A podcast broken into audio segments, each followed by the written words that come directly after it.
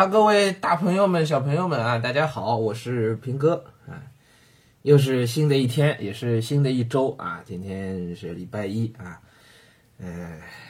今天平哥倒是还有不少工作，您不只是看书了啊，要跟我们同事们开会，要讨论蛮多事情啊。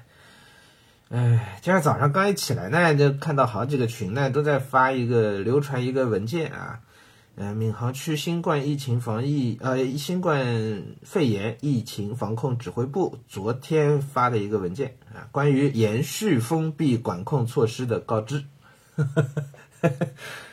嗯，就是继续封控呗。嗯，简单说啊，延续对居民小区、村宅、公共集中居住场所、商户、企事业单位的封闭管控措施，嗯，超市、商店、菜市场、农贸市场等保供企业除外啊。延续风控，然后三月二十一日、三月二十二日再次开展两次核酸筛查，还要继续做核酸，然后继续风控。哎呀，我们这几天几乎是一个天天做核酸的一个状态啊，真是天天做。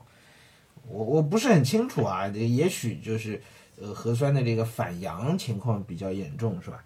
所以需要我们做好的人再一次做核酸，做好的再一次做核酸啊，天天做啊。哎，那我们昨天下去做核酸的时候，呃，还是听到一些这个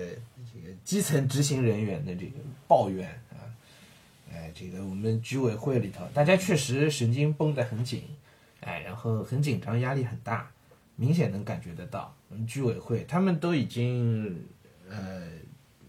居委会们很多是住我们自己小区的了，然后也有一些没住我们小区的，都已经十天没回过家了。对，我们封了一个礼拜。就八天嘛，是吧？他们提早两三天就已经，呃，被告知要他们随时待命。哎，我是昨天才知道啊，让他们随时待命。这随时待命的意思就是你们也不能回去，然后随时下通知，大家就封起来了。这不是我们小区的，不住我们小区的那些这个物业和呃居委会的相关人员呢，就已经提早两三天就已经待在这儿，住在这儿了。然后到现在就没有回过家，哎，每天呢都在配合。配合封闭，配合呃做核酸等等，然后说，哎呀，那上面下来的医生数量，每次做核酸的医生数量都不一样啊，他们该怎么配合，他们自己都不知道，哎，不容易，真的是挺挺不容易的。我能想象啊，就是呃执行能力再强的这个相关单位啊，在遇到这种呃这么大型的，然后又跟每一个市民的生活都息息相关的这些事情的时候。呃，要做到，呃，没有任何的偏差遗漏，这很很困难的事情，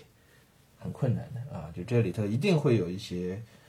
不一定是疏忽吧？这所谓叫百密一疏啊，一定会一定会存在。哎，所以真的是很不容易，我们要尽可能的去配合和理解他们。